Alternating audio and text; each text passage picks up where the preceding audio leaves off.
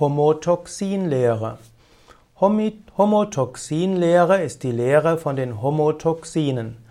Homotoxinlehre ist eine Lehre, die von Dr. Hans-Heinrich Reckeweg entwickelt wurde und er spricht dort von den sechs Krankheitsphasen der Homotoxikosen.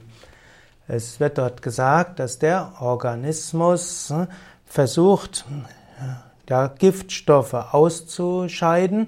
Und da gibt es sechs Phasen. Wenn das nicht richtig funktioniert, dann gibt es immer weitere Erkrankungen. Homotoxine sind also Giftstoffe, die sich im Menschen ansammeln und diese können von außen zugeführt werden oder der Organismus kann sie in sich erzeugen.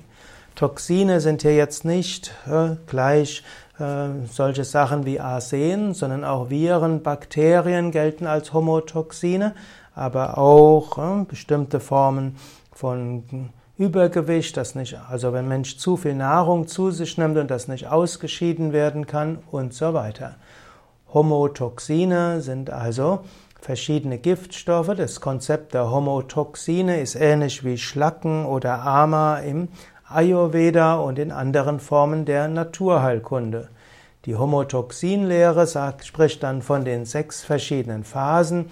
Da gibt's erst die Aus, die erste Phase, das ist die normale Ausscheidungsphase, Exkretionsphase. Im Normalfall gelingt es dem Körper, die Stoffwechselprodukte abzubauen und auszuscheiden. Der Mensch hat ja die Haut, er hat die Möglichkeit, Sachen über die Haut auszuscheiden, über die Lungen durch das Ausatmen, auch über den Urin oder auch durch den Stuhl. Wenn das alles gut funktioniert, dann ist die erste Phase erfolgreich gewesen. Wenn die zweite Phase ist die sogenannte Reaktionsphase, auch Inflammationsphase genannt, da ist die physiologische Ausscheidung der Homotoxine nicht mehr vollständig möglich, also gibt es entzündliche Prozesse und Fieber, die helfen sollen, die Homotoxine auszuscheiden. So werden also körpereigene Abwehrprozesse verstärkt in Bewegung gesetzt. Wenn das nicht gelingt, dann folgt die dritte Phase, das ist die sogenannte Ablagerungsphase, die Depositionsphase. Das heißt, der Körper grenzt das Homotoxin ab vom normal arbeitenden Zellverband.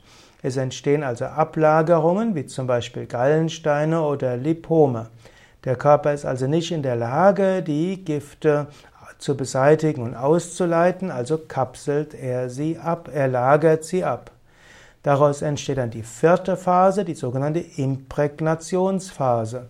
Hier wird das Homotoxin eingelagert, aber es führt auch zu Schädigung von zellularen Funktionen und Strukturen. Dies führt dann zur fünften Phase, welches eine der beiden zellulären Phase ist. Das, diese ist die sogenannte Degenerationsphase. Das heißt, intrazelluläre Strukturen werden zerstört und das führt an zu Degenerationsprodukten und das führt dann zu Organstörungen. Das kann dann zur sechsten Phase führen und die sechste Phase wird auch als Krebsphase bezeichnet oder die Dedifferenzierungsphase. Das, das führt dann eben zu einer Strukturveränderung des genetischen Materials und so entstehen Karzinome und andere schwerwiegende Erkrankungen. Ja, die Homotoxinlehre versucht also zu beschreiben, wie der menschliche Körper mit Störungen und Homotoxine umgeht. Wir finden durchaus etwas Ähnliches auch im Ayurveda, wo dort auch gesprochen wird von verschiedenen Körpergeweben und wo dann Amas, also Schlackenablagerungen, Giftstoffe, schrittweise in immer weitere Gewebetypen hineingeht und deshalb schwerer zu eliminieren ist. Die Homotoxinlehre will dann auch Methoden geben, wie man diese Toxine wieder ausleitet. Letztlich kann man sagen, gelingt es dem Körper, Stoffwechselprodukte und Giftstoffe vollständig auszuleiten, bleibt er dauerhaft gesund. Und so kann man den Körper in seinen Ausscheidungsprozessen unterstützen. Im Yoga geschieht das zum Beispiel durch Asanas und Pranayama, Diese helfen, dass der Körper gesund ist und dass er die Homöostasefähigkeit steigert und damit auch die Fähigkeit steigert, Störendes zu eliminieren. Im Yoga gibt es eben auch Atemübungen wie Kapalabhati oder auch Wechselatmung. Auch diese helfen, letztlich Giftstoffe auszuscheiden. Es gibt die sogenannten Kriyas, die Reinigungsübungen. Auch damit kann man es unterstützen. Wichtig ist natürlich auch, dass man nur Gesundes zuführt und nicht zusätzliche Toxine hineingibt und dafür dient zum Beispiel die gesunde Ernährung. Auch ein Herz-Kreislauf-Training ist etwas, was dem Körper hilft, Ungesundes auszuscheiden.